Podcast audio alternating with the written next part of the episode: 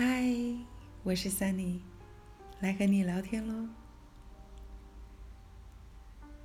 面对未知的明天，常常会使我们心中彷徨，特别是在这样一个经济不景气的环境下，我们看不见明天，甚至看见的只是一片暗淡的景象而已。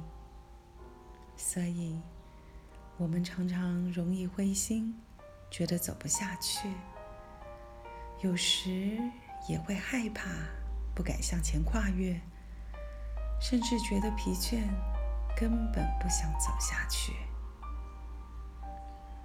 我想起了很久以前的一个经验：有次我开完了一个会议后，随手将桌上的纸揉起来，丢到了垃圾桶去。突然，旁边有一位弟兄对我说：“嘿，不要丢掉你的明天。”我就问他：“你在说什么？”他指一下垃圾桶里的纸。我把那张纸捡回来，打开一看，原来是我明天准备外出的行程。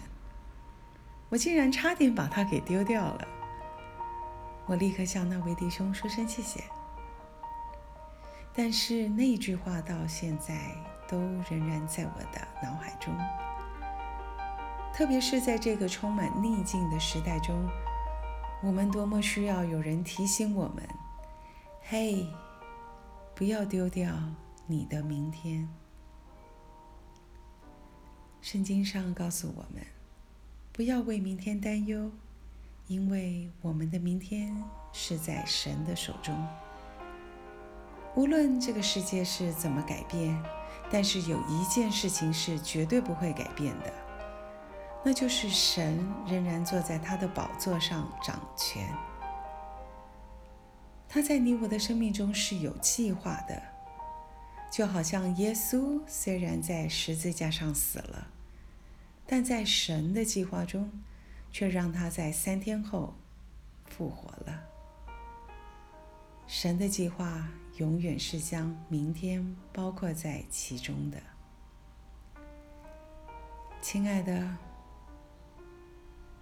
不管今天你所遇到的环境有多么的糟糕，你所面对的前景有多么的艰难，请你一定要记得，有神就有明天。千万不要随便丢掉你的明天哦。